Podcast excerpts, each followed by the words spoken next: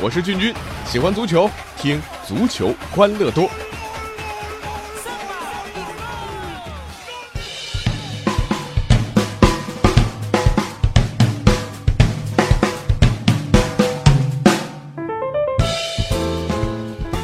足球欢乐多，我是俊君。那刚刚过去的这个周末啊，轰轰烈烈的2017赛季中超联赛是落下大幕。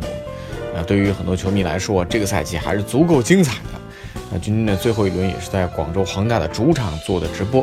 啊，当郑智把奖杯举起，曾诚啊手持广州的旗帜站在花车车头环绕全场的时候，说句实话，我也不是一广州人啊。但现场的氛围让我强烈的感受到了广州恒大球迷的甜蜜和幸福啊！啊，当然有甜就有苦，这是体育的魅力，酸甜苦辣咸啊！今年的中超呢是五味俱全。那趁着联赛刚刚结束啊，热乎劲儿还在，咱们也来重温一下中超的味道。呃，当然这个一上来先得聊聊甜了。那这个赛季的中超啊，强队当然幸福感是更多的。恒大第七次夺冠，追平了法甲里昂创造的主流职业联赛的连冠纪录。这个记录啊，相信在很长的时间里都将成为中国顶级联赛不可逾越的记录。呃，恒大这些年呢，天时地利人和乃是几乎不可复制的啊。当然，恒大的统治力呢啊，开始受到越来越强烈的挑战了。新锐的强队实力啊，这不断提升。上海上港、天津权健、河北华夏幸福、广州富力这些球队啊，联赛的成绩应该还是令球队满意的。而且啊，最后一轮的亚冠席位之争啊，悬念一直留到了最后一刻。天津权健、河北华夏幸福和广州富力啊，这三强在最后一轮的亚冠席位之争当中呢，呃，这种焦灼啊，恰恰是这个赛季中超联赛的一个缩影啊。什么缩影呢？强队的竞争日益激烈。那这个赛季联赛冠军呢，是在恒大和上港之间进行的。呃，那像华夏呀、天津权健、山东鲁能、广州富力啊，也在为亚冠席位拼尽全力。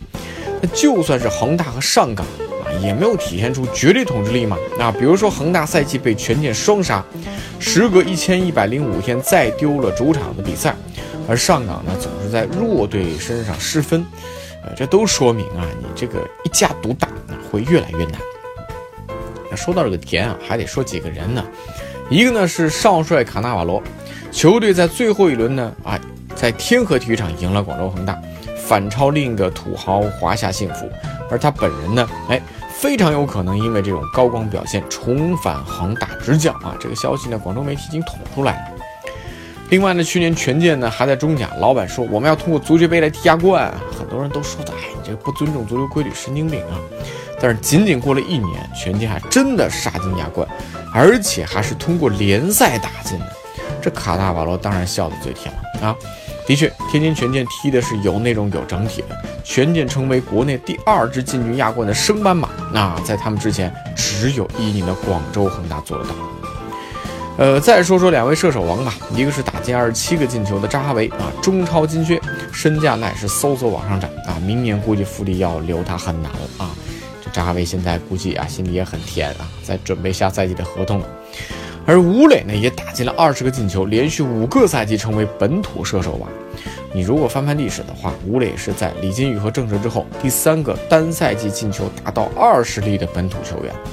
不管在国家队怎么样啊，至少在中超联赛，吴磊那是免检产品啊。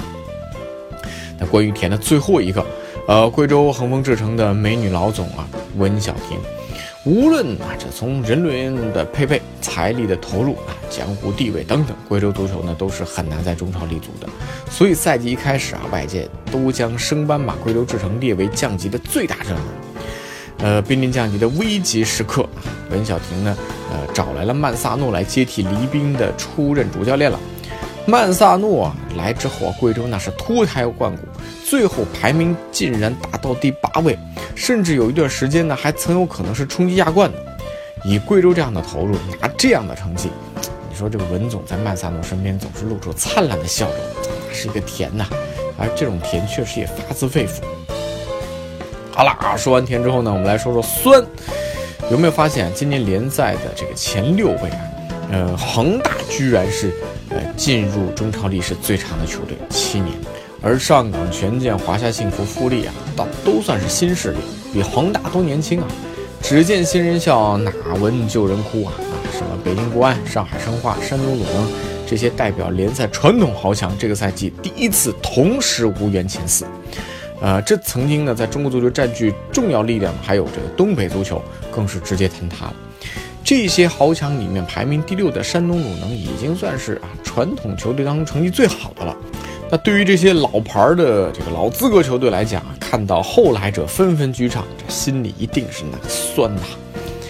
来说苦，那过得苦兮兮的呢，那都是中下游球队吧？啊，中超越来越成为资本大战，没钱你就玩不转。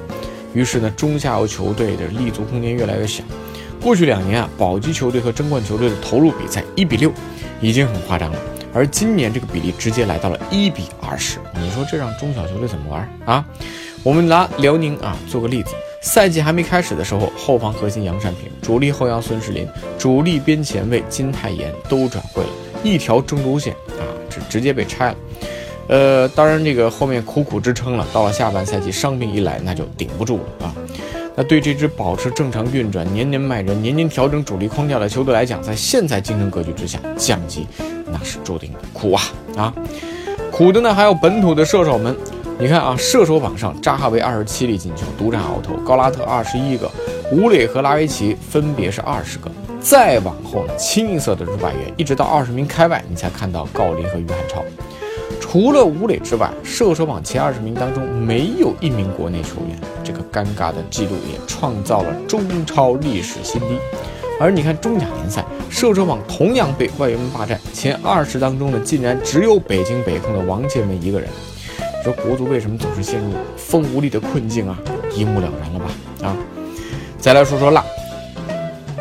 呃，今年中超联赛要说最心狠手辣的，那就是中国足协。中国足协开出的罚单呢，这个最多力度也最大，就是在这个赛季，整个赛季下来，中国足协啊，这个纪律委员会的主任王小平啊，成为了名人。足球圈当中签名他签的最贵啊，大手一挥，少则几万，多则几十万就没了。从赛季初秦升啊，这被重罚半年，到最后一轮联赛打响前，张稀哲禁赛十二场，这王小平真的很忙。那今年的罚单类型也是琳琅满目啊，像什么没有按照这个要求首发啊，这个球员参加新闻发布会，不按规定及时出场，教练球员在公开场合表达对足球和这个裁判的不满意啊，这都是要罚款的。其中呢，引发争论最多的呢，当属郝伟，他呢在社交媒体上发了张裁判戴着墨镜牵着导盲犬的图片，结果也得到了王小平的签名，当然就罚了，对不对？好了，最后说说咸，那就是重口味了。这个赛季中超重口味的少不了秦升。中超才打了第二轮，秦升啊，便让所有人都记住了他的名字。在申花主场和天津权健的比赛里啊，秦升防守角球的时候呢，猛踩权健后腰维特萨尔，当场吃到红牌，而且啊，后续追加，呃，除了申花当即宣布对秦升罚款三十万之外，下放预备队啊，按上海最低收入标准支付基本生活费。